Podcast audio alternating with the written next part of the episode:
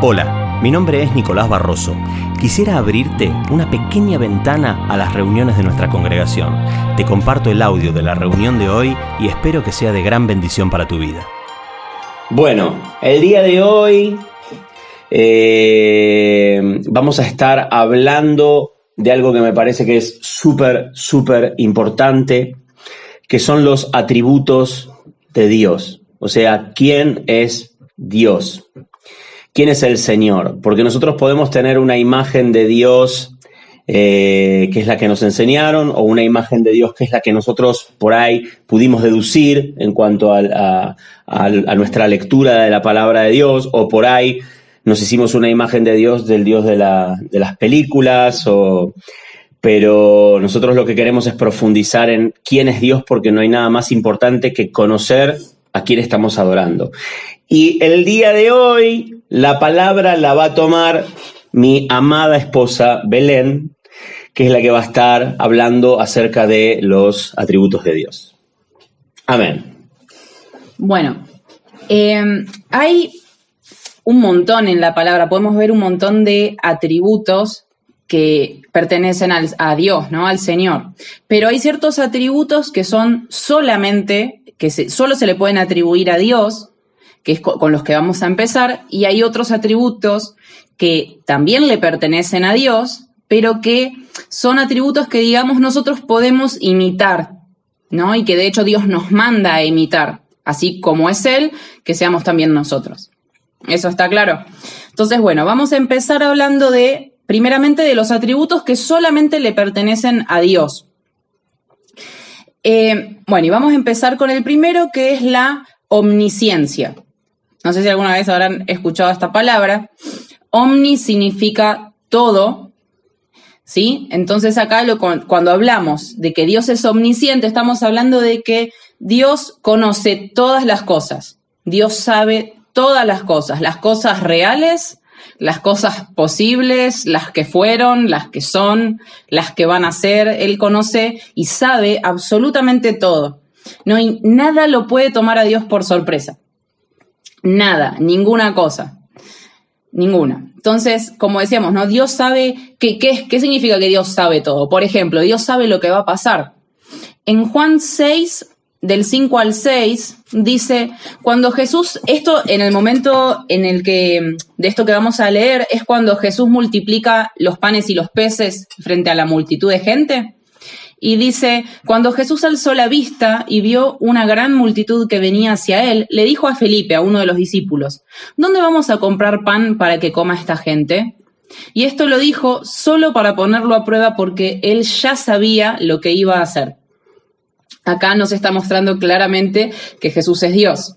No nos está mostrando su omnisciencia, que esto lo dijo simplemente para poner a prueba la fe de Felipe porque él ya sabía lo que iba a pasar, él ya sabía, tenía planeado lo que él iba a hacer.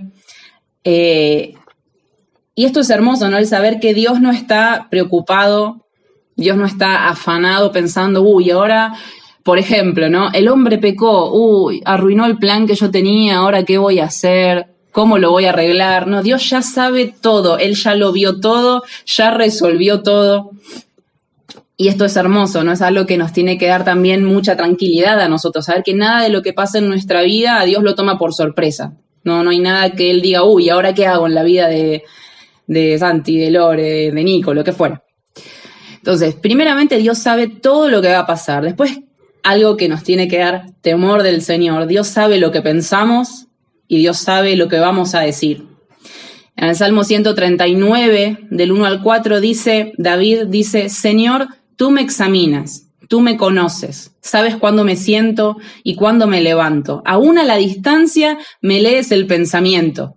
Mis trajines y descansos los conoces, todos mis caminos te son familiares. No me llega aún la palabra a la boca cuando tú, Señor, ya la sabes toda. ¿No? Y esto es tremendo porque uno puede decir, bueno, pero en realidad yo no quise decir eso. Al hombre lo podemos engañar. ¿No? Delante del hombre podemos hacernos los cristianos, pero a Dios no lo podemos burlar, Dios no puede ser engañado. Él dice, como leíamos, ¿no? A la distancia sabe lo que estamos pensando y aún antes de que hablemos, Él ya sabía lo que íbamos a decir. O sea, con él, como decimos acá en Argentina, no podemos chamullarla. No, o sea, Dios nos conoce plenamente y esto nos lleva al otro punto. No le puedes mentir. Claro, no le eso significa, no le puedes mentir. No lo puedes engañar, ¿no? Dios conoce nuestro corazón también. En Juan 2, 23 al 25 dice, mientras estaba en Jerusalén durante la fiesta de la Pascua, muchos creyeron en su nombre a ver las señales que él hacía.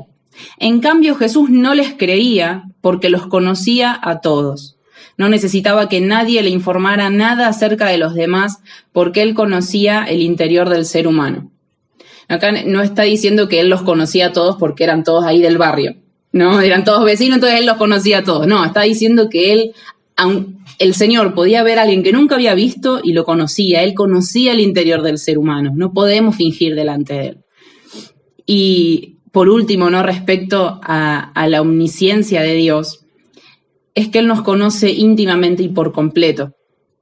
Este versículo seguro lo habrán escuchado, Mateo 10, 29 al 30, Jesús dice, no se venden dos gorriones por una monedita, sin embargo, ni uno de ellos caerá a la tierra sin que el Padre lo permita, y Él les tiene contados a ustedes aún los cabellos de la cabeza. Ese es el grado de conocimiento de Dios. Dios, eh, el que creó el universo, el que nombra a cada una de las estrellas sabe cuántos cabellos hay en nuestra cabeza. Y dice, ni siquiera ni un pajarito se cae al cielo, del cielo sin que él lo sepa, sin que él lo permita. Él lo sabe absolutamente todo. Después, otro atributo de Dios es la omnipresencia. ¿Qué significa esto? La, la omnipresencia es la capacidad de estar presente en todos lados a la vez. ¿No? Y unos versículos que hablan de esto, por ejemplo, son Jeremías 23, 24, donde dice el Señor, ¿podrá alguno esconderse en escondites de modo que yo no lo vea? declara el Señor. ¿No lleno yo los cielos y la tierra? Y el Proverbios 15.3 dice, en todo lugar están los ojos del Señor observando a los malos y a los buenos. Y por último, en el Salmo 139, del 7 al 10, David dice, ¿a dónde podría alejarme de tu espíritu? ¿A dónde podría huir de tu presencia? Si subiera al cielo, allí estarías tú, y si tendiera mi lecho en el fondo del abismo, también estarías allí. O sea, no nos podemos escapar de Dios. En donde sea que le estemos, Él nos está mirando. Y como decíamos antes, ¿no? Quizás una persona puede decir, estoy en mi casa, son las 3 de la mañana, nadie me está mirando, pues Dios te está mirando. De Él no hay forma de la cual nos podamos escapar si hacemos lo malo, pero también esto es algo que nos tiene que confortar, el decir, me siento solo, no hoy en día, estoy acá, capaz que no sé, no tengo amigos o estoy solo. No hay lugar donde nos podamos escapar de Dios, donde sea que nosotros estemos, Él está. ¿No? Y como dice también en Mateo 28, 20, donde dos o tres, con más razón, ¿no? Donde dos o tres estén reunidos en mi nombre, allí yo estoy en medio de ellos. O sea, Dios está en todas partes, siempre nos ve, siempre nos oye y siempre estamos bajo su cuidado. Y por último, de estos tres eh, atributos del Señor, que dijimos la omnisciencia, la omnipresencia, está también la omnipotencia. Y eso lo que significa es que Dios todo lo puede, ¿no? En Apocalipsis 1.8 dice el Señor, yo soy el alfa y el omega, el que es y el que era y el que ha de venir, el Todopoderoso. En Mateo 29, perdón, Mateo 19, 26 dice, y mirándolo Jesús les dijo, para los hombres es imposible, mas para Dios todo es posible. Y este es un versículo hermoso también, Jeremías 32, 27 dice, He aquí yo soy el Señor, el Dios de toda carne. ¿Habrá algo imposible para mí? Pues no, claramente no. Para Dios no hay nada que sea imposible. Y otra versión dice, ¿habrá algo que sea difícil para mí?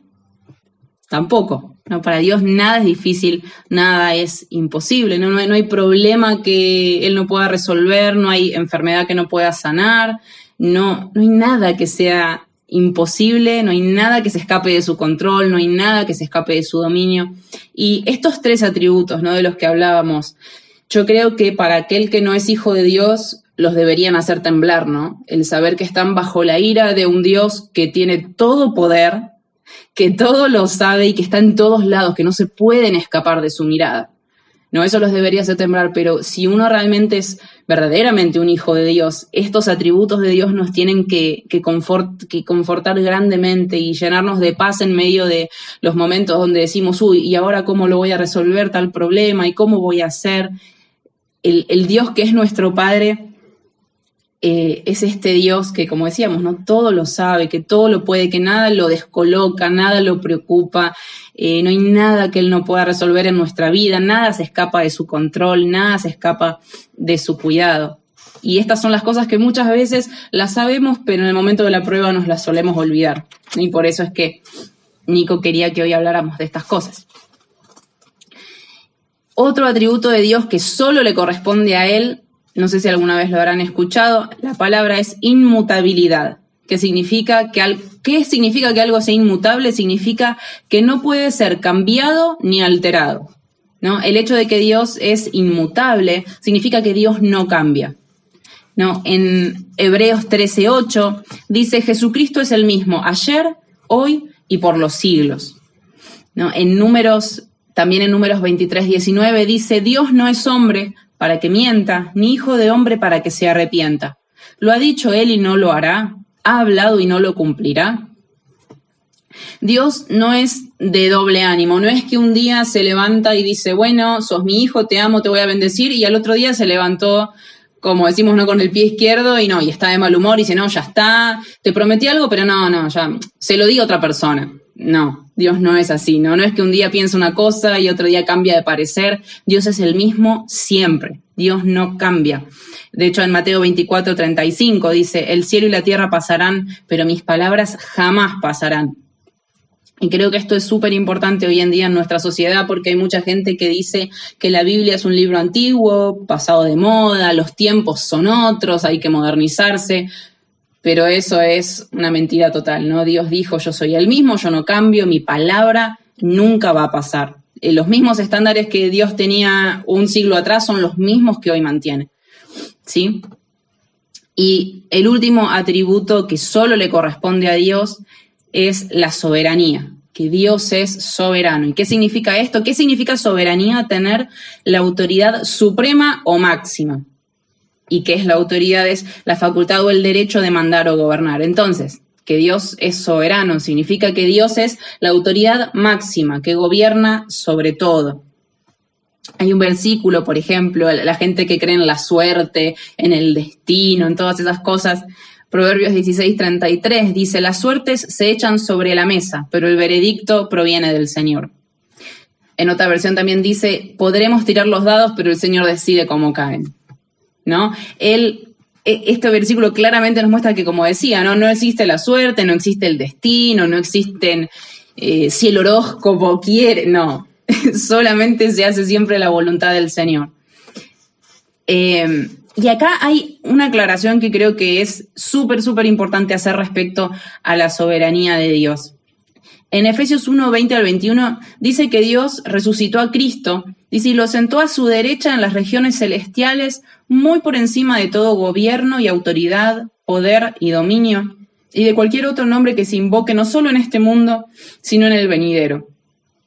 ¿Y por qué ese pasaje es tan tan importante? Porque muchas personas, cuando vienen los problemas, vienen eh, las situaciones difíciles, no le echan la culpa a Satanás. Y empiezan a hacer la famosa guerra espiritual, empiezan a decir, no, porque Satanás hizo tal cosa, entonces ahora voy a tener que batallar en oración y se olvidan que el único soberano es Dios, no Satanás. ¿Se acuerdan eh, de la historia de Job? ¿Se acuerdan que eh, en Job 1 podemos leer que dice que llegó el día en que los ángeles tenían que hacer acto de presencia delante del Señor? Y con ellos se presentó también Satanás. Entonces Dios, eh, el Señor, ¿no? Le pregunta, ¿de dónde venís? Y bueno, y ahí Dios le empieza a decir, ¿viste mi, mi hijo Job, mi siervo Job, lo fiel que es, lo bueno que le es, cómo me ama? Y Satanás. ¿se acuerdan que le dice, Ay, bueno, sí, pero obviamente, ¿no? Eh, Job te sirve porque lo bendecís, porque bendecís todas sus cosas, porque le va fantástico, pero que le empieza a ir mal a ver si no te niegan tu propia cara. Entonces, que le dice el Señor, muy bien, bueno, Todas sus posesiones están en tus manos con la condición de que a él no le pongas la mano encima. Y dicho esto, Satanás se retiró de la presencia del Señor. Y esto es súper importante, ¿no? Porque nos deja en claro que Satanás no puede hacer lo que a él se le ocurra, lo que a él le dé la gana, y estamos todos a merced de él. Si sos hijo de Satanás, pues sí, estás a merced de él. Pero si sos hijo de Dios, acá nos está mostrando eh, un poco el orden de cómo funcionan las cosas en lo espiritual, ¿no? Satanás, si vos sos un hijo de Dios, que vivís en obediencia a su palabra, eh, bueno, entonces Satanás no puede tocarte así como, como a él quiera, no puede hacer lo que él quiera sobre tu vida, sino que él tiene que, como decía y no, se tiene que presentar delante de Dios, tiene que pedirle permiso para tocarte. Y es Dios el que establece los términos, las condiciones y los límites de lo que Satanás puede llegar a hacer en la vida de un hijo de Dios que vive en obediencia a Él. Y me acuerdo una vez hace mucho que Nico me enseñó esto y se me quedó grabado que Satanás solamente es un instrumento en las manos de Dios para la purificación de sus hijos. No muchas veces eh, hoy quizás en las iglesias hemos aprendido, ¿no? Nos han enseñado los predicadores en general que esto, ¿no? Que tenemos que hacer guerra espiritual porque Satanás se levantó. Satanás no se puede levantar si Dios no se lo permite. Y si Dios se lo permite es para algo. No es porque sí. No es que Dios lo deja y a Satanás queda lo que quiera y se olvidó y se fue a hacer otra cosa. No, Dios, como decíamos acá, pone los términos, los límites, las condiciones él aún sobre lo que Satanás haga, Dios está por encima y Dios está en control. Y, por ejemplo, ¿no? El otro día me ponía a pensar, si había alguien que podría haberse enojado con Dios por cómo fue el curso de su vida, si hay alguien que podría haber crecido lleno de amargura, de rencor, por lo que otros les, porque lo, lo que las demás personas le han hecho fue José, por ejemplo, no. Sus hermanos desde chiquitito, ¿no? Sus hermanos lo rechazaban, lo venden como esclavo, terminan la cárcel injustamente, o sea, era como que una detrás de otra, detrás de otra, y con todo derecho, digamos, ¿no? Eh, José se podría haber enojado con Dios, si me amás, ¿por qué permitís estas cosas en mi vida? ¿Dónde estás? ¿No? Y también se podría haber llenado de rencor y de amargura hacia sus hermanos y querer vengarse. Sin embargo, José no hizo eso. ¿Y por qué? Porque José tenía bien en claro esto. José sabía que sobre todas las cosas Dios es soberano. En Génesis 45, del 6 al 8 dice, desde hace dos años la región está sufriendo de hambre y todavía faltan cinco años más en que no habrá siembras ni cosechas. Por eso Dios me envió delante de ustedes para salvarle la vida de manera extraordinaria y de ese modo asegurarles descendencia sobre la tierra. Fue Dios quien me envió aquí, no ustedes. Él me ha puesto como asesor del faraón para administrar su casa y como gobernador de todo Egipto. O sea, acá vemos bien, bien clarito, ¿no? Cuando él se da, se da a conocer a sus hermanos que quién era él, les dice, fue Dios el que me trajo acá, no fueron ustedes. Él, imagínense, ¿no? Quizás otro en su lugar hubiera dicho, al final, miren lo que pasó y ahora vieron, miren, Dios me puso en control de todo. No, él sabía que era Dios el que lo había enviado. Y bueno, pasan varios años, ¿no? Y después de esto muere Jacob. Y claro, los hermanos dijeron, bueno, evidentemente José nos trataba bien por, por Jacob, por nuestro padre, pero ahora que nuestro padre murió, chao, ahora nos va a matar. Sin embargo, miren lo que les responde José. En Génesis 50:20 dice, es verdad que ustedes pensaron hacerme mal, pero Dios transformó ese mal en bien para lograr lo que hoy estamos viendo, salvar la vida de mucha gente. Entonces, creo que tenemos que, esto es algo digno de imitar, ¿no? Eh, creo que tenemos que, aprender esto de la vida de José, el recordar que es por sobre todas las cosas que nos puedan ocurrir, Dios es soberano, es Él el que está en control, no importa lo que nos hagan las personas, eh, no importa lo que pareciera que Satanás se levantó para hacernos la vida imposible, Dios gobierna por sobre todo. Y así como Él dijo, bueno, ustedes pensaron hacerme mal, pero Dios transformó ese mal en bien, también tenemos que recordar eso, ¿no? Como dice en Romanos 8:28, que Dios va a hacer que todas las cosas ayuden para nuestro bien, aún las, las cosas malintencionadas que nos hagan otros. Dios va a hacer que absolutamente todo obre para bien, para nuestro bien eterno, ¿no? Para nuestra santificación. Y siempre vamos a poder eh, mirar atrás, obviamente, ¿no? En el momento de la prueba hay cosas que duelen, hay cosas que no entendemos, hay cosas que son difíciles, pero eh, creo que todos podemos dar testimonio acá, ¿no? Mirando para atrás, decir, todo lo malo Dios siempre lo ha usado para bien. Y eso es lo que no nos tenemos que olvidar en el momento de la prueba, ¿no? Y después, esos son los atributos entonces, ¿no? Que, que, le corresponden solamente al Señor y que es tan, tan importante que en el momento de la prueba nos acordemos, ¿no? Que Dios está por sobre todo, que lo sabe todo, que está con nosotros en todo momento, que tiene todo poder para resolver todas las cosas en nuestra vida, que Él es soberano sobre toda circunstancia y que, ¿cómo es? Que Él es soberano sobre toda circunstancia y que Él no cambia, que Él es el mismo. No es que, bueno, un día está a mi favor y al otro día no sé. ¿No? Y ah, bueno, ahora vamos a ver otros atributos que le pertenecen a Dios, por supuesto, son características de Dios, pero que hay una diferencia y es que sí nosotros las podemos y las debemos imitar, imitar Dios. Podemos y debemos imitarlas. Él nos llama a ser como Él es en estos aspectos. Y la primera, obviamente, ni la más conocida, es el amor. Primera de Juan 4, 8 al 10 dice, el que no ama no conoce a Dios porque Dios es amor. Y Dios manifestó su amor entre nosotros en que envió a su Hijo unigénito al mundo para que vivamos por medio de él. Y en esto consiste el amor, y nos explica, en esto consiste el amor, no en que nosotros hayamos amado a Dios, sino en que Él nos amó y envió a su Hijo para que fuera ofrecido como sacrificio por el perdón de nuestros pecados. Y si esto se ponen a pensar, es muy similar a Juan 3:16, ¿no? Que de tal manera amó Dios al mundo, que dio a su Hijo unigénito para que todo el que en Él cree no se pierda, sino que tenga vida eterna. ¿no? Y, y acá hay una, una distinción importante. No es que Dios tiene amor, como que, bueno, Dios tiene algo, ¿no? Dios es amor, es parte de su esencia, es parte de, su persona, es una parte de él. Pero acá hay algo también, ¿no? Me parece, hay dos cosas importantes que aclarar.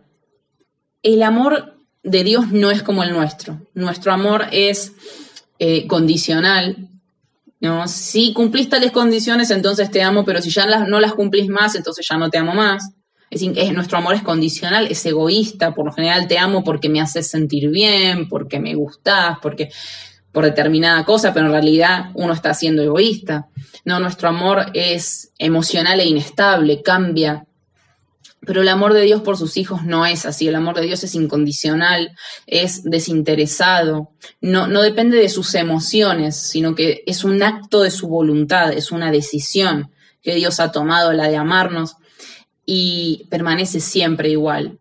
Y, esto es algo que, también nos tiene que, traer mucha paz al corazón, ¿no? El saber que no, no hay algo que podamos hacer para que Dios nos ame más, como muchas veces habrán escuchado, ¿no? No hay nada que podamos hacer para que Dios nos ame más, ni nada que podamos hacer para que Dios nos ame menos. Pero hay, hay un ejemplo que muy burdo que voy a poner, pero creo que es la, la mejor manera en la cual Dios me lo pudo hacer entender esto.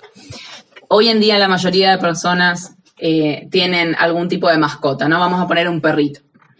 Bueno, entonces supongamos que yo quiero eh, adoptar un perrito. ¿Ese perrito hizo algo para que yo decidiera adoptarlo y ganarse mi favor? No. La verdad que no hizo absolutamente nada. Yo tomé la decisión de decir, surgió de mi corazón el decir, bueno, te quiero adoptar y te quiero hacer parte de mi familia y te quiero amar y te quiero cuidar, eh, te quiero proveer, ¿no? Esto es así. Y mm, supongamos que, obviamente, ¿no? Ese perrito que no hizo nada para merecer el amor de su, de su dueño, se porta mal. No va y hace pis donde no lo tiene que hacer, va y rompe algo. Uno como, como amo, como dueño, ¿qué pasa? Obviamente se enoja. Claramente, ¿no? Pero el hecho de que yo como dueña de mi perrito me enoje porque hizo algo mal, eso no significa que lo deje de amar. Quizás le, es necesario a veces dar un chirlo, ¿no? Una disciplina. Pero aún en el chirlo, aún en la disciplina, yo no lo dejo de amar a mi perrito. ¿No? Mi perrito no deja de ser mío porque se portó mal. No, obviamente, si mi perro es obediente, yo me voy a complacer en él. Cuando mi perro se porta mal y no obedece, obviamente que no me agrada, pero no deja de ser mío. ¿No? Eh, y creo que esa es la, mejor manera en la cual burdamente, ¿no? Y, un ejemplo muy superficial podemos llegar a entender. Obviamente estamos hablando de, obviamente estamos hablando de, em, como siempre muchas veces Nico también ha explicado, ¿no? No estamos hablando, con esto no estoy queriendo, y, creo que parece, me parece importante aclararlo, no estoy diciendo con esto que puedo pecar y hacer lo que quiera y practicar el pecado total, soy hijo de Dios y nunca voy a dejar de ser hijo de Dios. No, el hijo de Dios no practica el pecado. Si nos equivocamos, obviamente, es inevitable pecar porque todavía estamos en un, en un mundo caído, bajo una naturaleza eh, pecaminosa. Con esto a lo que quiero traer, digamos, es alivio a aquel que pecó pero se siente mal y se arrepiente y cambia. Bueno, no vas a dejar de ser hijo de Dios por cometer un pecado. No, si, si todos hiciéramos todo el tiempo las cosas bien, pues el Señor nunca tendría que haber venido a salvarnos, si nosotros lo pudiéramos lograr en nuestras propias fuerzas portándonos bien, digamos. Pero eso no quiere decir que, bueno, listo, Dios es amor, entonces, ¿no? Como si me decimos, Jesús ya lo hizo, entonces listo, total, me porto mal siempre, total, Dios me ama. No, si vos realmente eh, te considerás un hijo de Dios, pues una de las características de los hijos de Dios es que no practican el pecado, sino que cuando pecan se arrepienten, le piden perdón al Señor y se apartan de eso. Eh, y bueno, un, poco ¿no? De, la mano de esto, eh, dos aclaraciones que quería hacer. ¿no? La primera, como recién decía, que hoy en día se hace tanto énfasis ¿no? en el amor de Dios eh, y hasta los mundanos, ¿no? Dicen, ay, pero Dios es amor, mirá vos que decís que sos cristiano, no es que Dios es amor. Sí, pero el amor de Dios, como decía, no es el amor como no es un amor como el nuestro. Para, para nosotros, amor es hago lo que quiero, total Dios es amor, ¿no? Es un viva la pepa, total Dios es amor. Eh, para nosotros el amor, de, para el hombre, ¿no? El amor de Dios es permisivo, pero Dios no es así. El amor de Dios es un amor que es santo. El amor de Dios es un amor que es justo, ¿no? Y, y esto es súper importante, me parece.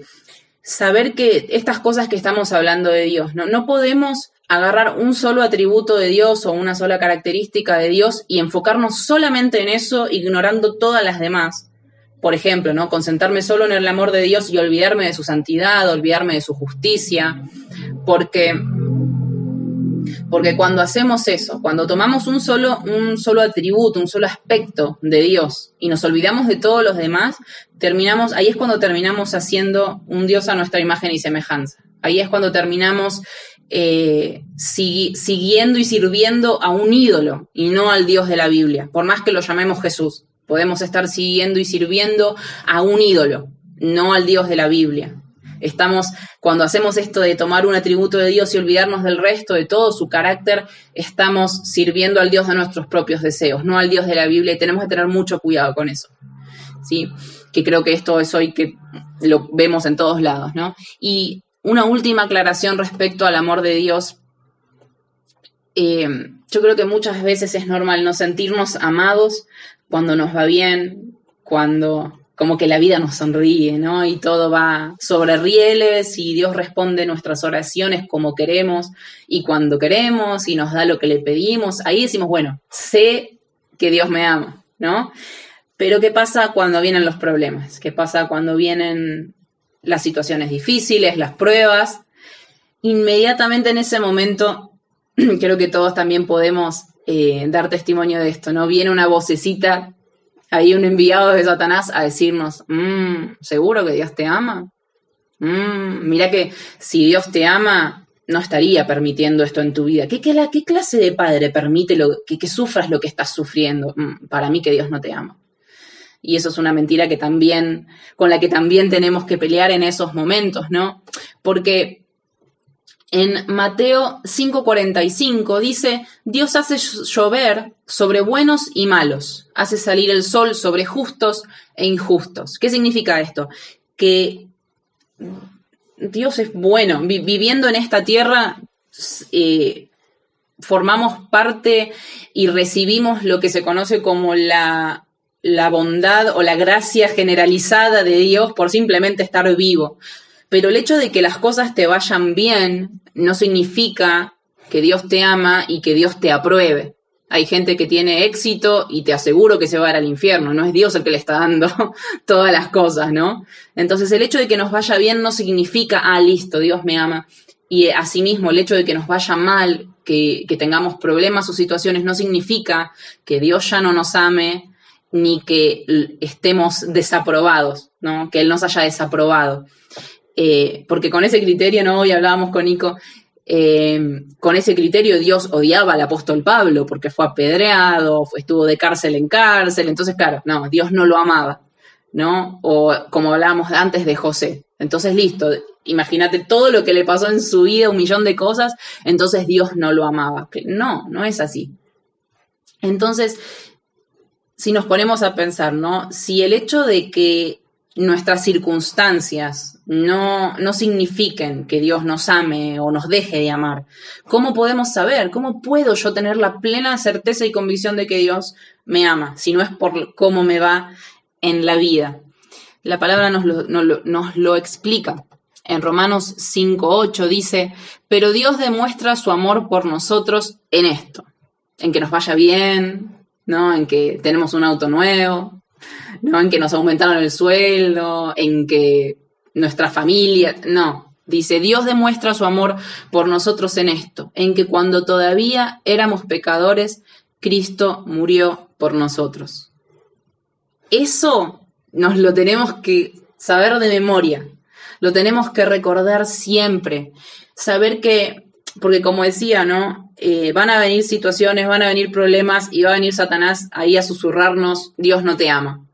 Y la única defensa que tenemos contra esa mentira es esto, ¿no? Dios demostró su amor por mí en que cuando todavía era pecador, cuando todavía era pecadora, Cristo murió por mí. Cuando en esos momentos donde nos vemos tentados a olvidarnos del amor de Dios, nos vemos tentados a creer que ya Dios no nos ama y nos descartó y nos desechó, tenemos que mirar a la cruz.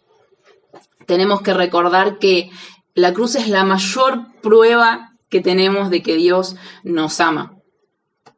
No saber que, recordar que el Dios que gobierna nuestra vida es el mismo que nos ama de tal manera que dio, sin, sin que lo merezcamos, dio a su Hijo para que sufriera el castigo que nosotros merecíamos, para que no muramos eternamente, sino que tengamos vida eterna con Él. Em, bueno, seguimos. El siguiente atributo de Dios que también Él nos llama a imitar es su santidad, que Dios es santo. ¿Qué significa santidad? Significa, en una forma, ¿no? Perfección moral y ausencia total del mal. ¿no? En hebreo, santidad significa cortar, separar, apartar, ¿no? El hecho de que Dios es santo significa que Dios está separado o apartado de todo tipo de pecado, de todo tipo de impureza, de todo tipo de maldad, de todo tipo de oscuridad. Y si después lo, quieren leer más detalladamente, en Isaías 6 y en Apocalipsis 4 son dos eh, capítulos de la Biblia donde se nos explica un poco, ¿no? Con el lenguaje humano, eh, la santidad de Dios, la gloria de Dios. Y en esas dos escenas, una es una visión que tiene Isaías y la otra es una visión que tiene Juan, podemos ver que eh, es una escena bastante similar, ¿no? Y que está ahí delante de la presencia y de la gloria de Dios, hay seres vivientes y que los dos, en, en los dos casos vemos que dicen lo mismo, dicen, Santo, Santo, Santo, el Señor Todopoderoso, toda la tierra está llena de su gloria. Eso es lo que dice en Isaías. Y en Apocalipsis 4 dice, Santo, Santo, Santo es el Señor, Dios Todopoderoso, el que era, el que es y el que ha de venir.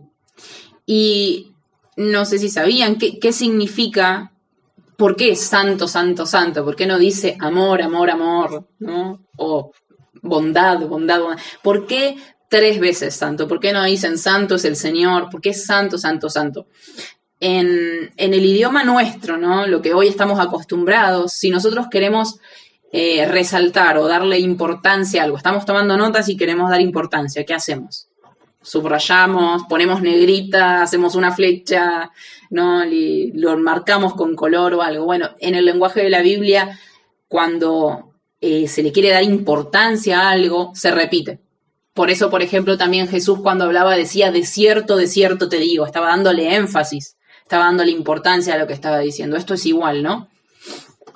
Y cuando, cuando acá está aclarando, ¿no? Y está haciendo este énfasis en su santidad, no es que está queriendo decir que su santidad es el atributo más importante, porque todos son igual de importantes, como decíamos antes, ¿no? Todos los atributos de Dios se complementan perfectamente entre sí, pero sí, sí, porque, ¿cuál es la razón por la cual se hace énfasis en esto, en la santidad de Dios? Creo que por dos razones. Una, porque la santidad es lo que más nos separa de Dios de todas sus cualidades, es la que más nos separa de él. Dios es el único que es infinitamente santo, a un nivel que ni siquiera podemos imaginarnos. El Señor tiene un grado de pureza tan grande, tan grande que nosotros no nos entra en la cabeza. Nosotros estamos acostumbrados a pensar mal, a estar como a la defensiva esperando, porque mm, si alguien vieron como ese dicho que dice, cuando la limosna es buena hasta el santo desconfía, ¿Qué quiere decir? Mm, si algo parece bueno es porque probablemente, si algo es parece demasiado bueno para ser verdad, probablemente lo sea, pero Dios no es así. Dios es tan bueno como parece ser, ¿no? Eh, y esto, ¿no? Como decía, el recargarlo tanto quiere decir que esto que les decía recién es un grado tan grande que no, no hay forma de expresarlo con nuestras palabras humanas. No, que Dios es santo en Primera de Juan 1.5 dice, Dios es luz y en él no hay ninguna oscuridad, ¿no? Y si bien, como, como les decía, ¿no? Por un lado, es hermoso pensar en la santidad de Dios porque significa que todo lo que Él hace es santo. ¿Y qué significa eso? Que aun cuando, por ejemplo, ¿no? Como hablábamos antes, si Dios nos corrige, no lo hace con ira y con maldad. Ah, me hiciste enojar, te corrijo y te mato. No. Eh, Dios nos corrige santamente. No, en Él no hay maldad no hay ni un ápice de maldad, no hay ni un ápice de oscuridad, de rencor, no hay, esas cosas no existen en Dios, ¿no? Todo lo que él hace es puro, todo lo que él hace es bueno. Eh, y eso nos tiene que, nos anima, ¿no? Pensar en eso. Pero también nos genera un problema la santidad de Dios, porque miren lo que dice en Habacuc 1.13, dice, son tan puros tus ojos que no puedes ver el mal. Y hay algo que creo que acá todos sabemos, ¿no? Y es que somos buenos nosotros. No. ¿No? Y, y se dan cuenta del problema, dice, son tan puros tus ojos, ¿no? Los ojos de Dios son tan puros que ni siquiera puede ver el mal. Entonces, ¿qué significa? Que ni siquiera nos puede ver. ¿No? Si la santidad de Dios significa que Dios no puede estar en presencia del pecado y nosotros somos pecadores, pues no podemos estar en presencia de Dios. Y eso es un problema, ¿o no? El pecado nos separa de Dios. Por eso, eh, como dice Romanos 3, 22 al 23, dice, de hecho no hay distinción, pues todos pecaron y están privados de la gloria de Dios. El pecado nos aleja, el pecado nos separa, el, pecado nos priva del acceso a la presencia de Dios. Es por esto que, eh, por eso en la palabra, esto está en 1 de Pedro 1.16, dice, sean santos así como Él es santo. ¿No? Y en Hebreos 12, 14 dice, busquen la paz con todos y la santidad sin la cual nadie verá al Señor. Y, no como también siempre decimos, ¿no? Escuchamos tantas veces hoy en día, bueno, eh, hiciste la oración de fe, listo, ya está, sos salvo, Jesús ya lo hizo, no tenés que hacer más nada, relájate, total, ya está acá la palabra de Dios nos está enseñando algo muy, muy diferente, ¿no? Es verdad que somos salvos por gracia, mediante la fe, no por obras, para que nadie se jacte. Es verdad que el único mérito por el cual somos salvos es por el de Cristo, no por el nuestro, pero, como acabamos de leer, sin santidad nadie verá al Señor, porque Él el hecho de que Él es santo, como dijimos, no significa que Él no puede estar en presencia del pecado. Entonces, si nuestra vida es un estilo de vida lleno de pecado y practico el pecado, pues no podemos estar en presencia de Dios.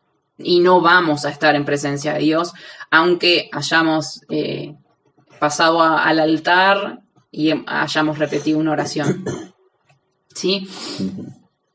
Después, otro atributo de Dios que también nos llama a imitar. Dios es bueno. Dice, pero ¿qué es, ¿qué es la bondad? ¿Qué significa que Dios sea bueno? Que Dios sea bueno significa que no hay, como hablábamos un poquito antes, ¿no? que no hay nada malo en Él, ¿no? Sus intenciones y, sus motivaciones son siempre, siempre buenas. Él siempre hace lo que es correcto. Y hay millones de versículos en la Biblia que dicen el Señor es bueno. Por ejemplo, el Salmo 145, 9 dice, el Señor es bueno con todos y se compadece de toda su creación.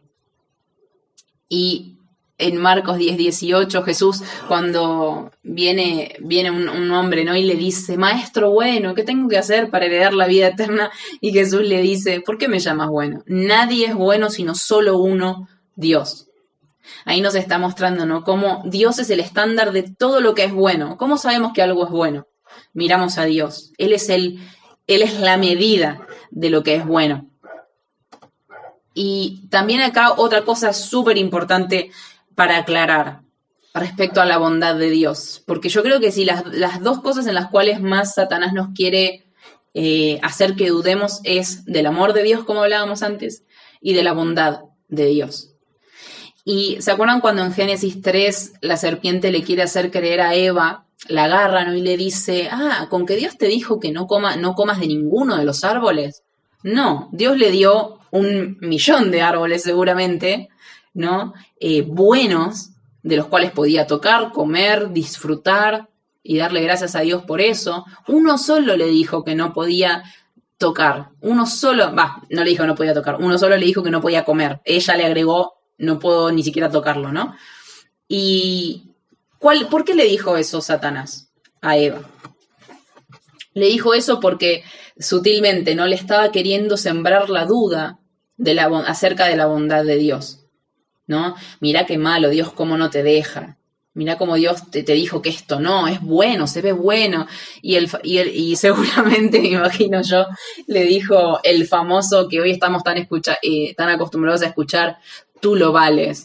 Seguramente habrán escuchado esa publicidad, ¿no? Porque tú lo vales. O sea, Satanás siempre quiere hacernos creer que nosotros somos buenos, que nos merecemos todo, eh, seguí tu corazón, cumplí tus sueños, tú lo vales, ¿no? E-, ese es el mensaje de Satanás, ¿no? Exaltarnos a nosotros mismos, hacernos creer que nosotros somos buenos y que Dios es el malo porque nos pone límites. Entonces Dios es el malo, ¿no? Y es todo lo opuesto, ¿no? La Biblia nos enseña otra cosa, nosotros somos malos, Dios es el que es bueno. Y esto es tan, tan importante eh, tenerlo presente, es tan importante recordarlo porque nunca vamos a poder adorar a Dios como Él merece ser adorado hasta que entendamos cuán malos somos y cuán bueno es Él. Porque si nosotros escuchamos ¿no? y nos dejamos llevar por el, mundo de, por el mundo hoy en día, vamos a creer que somos buenos, como decíamos, ¿no? Que nos merecemos todo lo bueno que nos pasa en la vida y que todo lo malo que nos pasa es injusto y Dios es malo y nos priva de cosas buenas. Sin embargo, si nosotros entendemos y creemos lo que dice la Biblia y entendemos que nosotros somos malos y que lo único que merecemos de parte de Dios es juicio y condenación eternas, ahí cómo cambian las cosas o no. Entender, decir, me desperté y desde que me desperté hasta que me voy a acostar, todo lo bueno que hay en mi vida, número uno, Dios no me lo debe, Dios no nos debe nada, Él ya nos dio todo, ¿no? De hecho, dice la palabra, si tienen un techo y, comida, dense por contentos con eso. ¿Y cuánto más Dios hace por nosotros, o no? ¿Cuánto más Dios nos bendice cada día? Y todo eso eh, cambia cuando entendemos, ¿no? Que Dios no nos debe nada y que todo lo que tenemos es porque Él es bueno. Y bueno, los últimos dos que vamos a ver es que Dios es justo, ¿Y qué significa esto? Que Dios es justo significa que Dios es imparcial y paga a cada uno según sus obras. ¿No? Y yo sé que hoy en día quizás es un poco difícil, ¿no? Hablar de la justicia de Dios porque todavía no la vemos plenamente expresada. Hoy vivimos todavía en un mundo que es malo y en un mundo donde vemos injusticias todos los días. Pero quiero cerrar con esto. En Malaquías 3, 17 al 18, dice el día, el Señor está hablando, ¿no? El pueblo venía sintiéndose mal y creyendo que Dios era injusto porque todavía no veían eh, a sus enemigos por debajo de sus pies y parecía que al malo le iba mal y a ellos que eran hijos de Dios, eh, perdón, al revés, parecía como que al malo le iba bien y a ellos que eran hijos de Dios les iba mal y Dios era injusto. Entonces miren lo que Dios les responde. Dice, en Malaquías 3, 17 al 18. El día en que yo actúe, ellos serán mi propiedad exclusiva, dice el Señor Todopoderoso. Tendré compasión de ellos como se compadece un hombre del hijo que le sirve. Y ustedes volverán a distinguir entre los buenos y los malos, entre los que sirven a Dios y los que no les sirven. Como decía recién, quizás todavía no vemos en, su plenitud la justicia de Dios, pero Él nos promete que va a llegar un día cuando Él actúe, cuando Él venga, en el cual Él va a hacer diferencia. Y vamos a ver que, cómo Dios premia a sus hijos que le sirven y cómo Dios castiga a aquellos que hacen el mal. Todavía no hemos visto en su plenitud la, justicia de Dios, pero llega un día en el cual la vamos a ver. Antes, si quieres agregar algo, Bueno, sí, yo creo que nosotros podríamos estar, eh, creo que nosotros podríamos eh, pasar horas y horas hablando de los atributos de Dios. O sea, esto es una mirada muy, muy por arriba de realmente lo que es el Señor. Creo que la, mayoría de las personas no tienen ni la más remota idea de la potencia, del poder, de la soberanía, de cuál es el territorio de Dios, de la profundidad de sus leyes, de lo insondable que es su mente, su corazón. Eh, estamos, eh, yo creo que Belu nos dio un recuerdo un recuerdo rápido de lo que la Biblia nos muestra, de lo que es el Señor, pero creo que nosotros no terminamos de comprender porque la mayoría de las personas no se ponen en profundidad a leer la palabra de Dios, en profundidad a conocer quién es el Señor, y ahí es donde radican toda la mayoría de los problemas de todas las doctrinas eh, bíblicas, porque la gente no conoce a Dios. Y nosotros estamos llamados a tener una relación con Él. O sea, si estamos llamados a tener una relación con Él es porque tenemos que conocerlo. Entonces, si bien Belú nos dio toda una un repaso de algunos atributos de Dios, porque faltan más, eh, realmente tendríamos que estar hablando mucho más tiempo. Eh, nosotros tenemos que eh, sumergirnos en profundidad en las escrituras porque si no conocemos quién es Dios, nos vamos a hacer un Dios a nuestra, eh, no a imagen y semejanza de Él, no, no, es que nosotros somos imagen y semejanza de Él, ¿ok? Pero estamos haciendo un Dios a nuestra imagen y semejanza y eso no puede pasar. Esa es la raíz de la falta de temor a Dios. Y la falta de temor a Dios es la ausencia del conocimiento. O sea, la falta de temor a Dios es la ausencia de la ignorancia, el hecho de no entender que eh, el Señor con el aliento, porque hay miles de atributos, ¿no? Dios con el aliento de su boca hace las estrellas. ¿Bien? O sea, Dios hace ¡ah! y se crean las estrellas. Bien, Dios le ordena a las montañas que, que, cambien de lugar y la tierra tiembla y las montañas cambian de lugar y Dios le dice al hombre, quiero que vivas así y así y Dios le y el hombre a Dios le dice, no. Porque no tiene ni la menor idea el hombre de quién es el Señor. Tenemos una imagen, nuestra mente, como diría mi amigo Mariano, nuestra mente de microbio intergaláctico no nos permite terminar de entender quién es el Señor.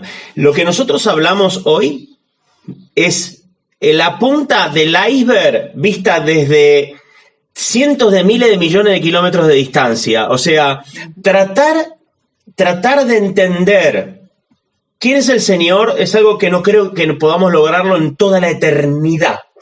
Yo creo que no nos va a alcanzar la eternidad para terminar de entender el Evangelio, no nos va a alcanzar la eternidad para terminar de entender quién es el Señor, pero es importantísimo de todas las cosas que, que Belu nos compartió, entender esto. Dios es bueno, nosotros somos malos. El estándar de Dios es alto, porque su mente, sus pensamientos y su corazón es alto. Enfoquémonos profundamente en leer las escrituras, toda la palabra de Dios. El Antiguo Testamento nos muestra quién es Dios, cuál es su soberanía, cuál es su justicia, cuál es su territorio, cuál es su poder, cuál es su gloria, cuál es su plan. Y el Nuevo Testamento o el Nuevo Pacto nos muestra qué es lo que Él hizo por nosotros y cómo nosotros debemos vivir. Así que bueno, los animo a seguir leyendo la palabra de Dios día a día y entendiendo que tenemos que, tenemos que comenzar a aprender a ver quién, realmente quién es el Señor. Amén.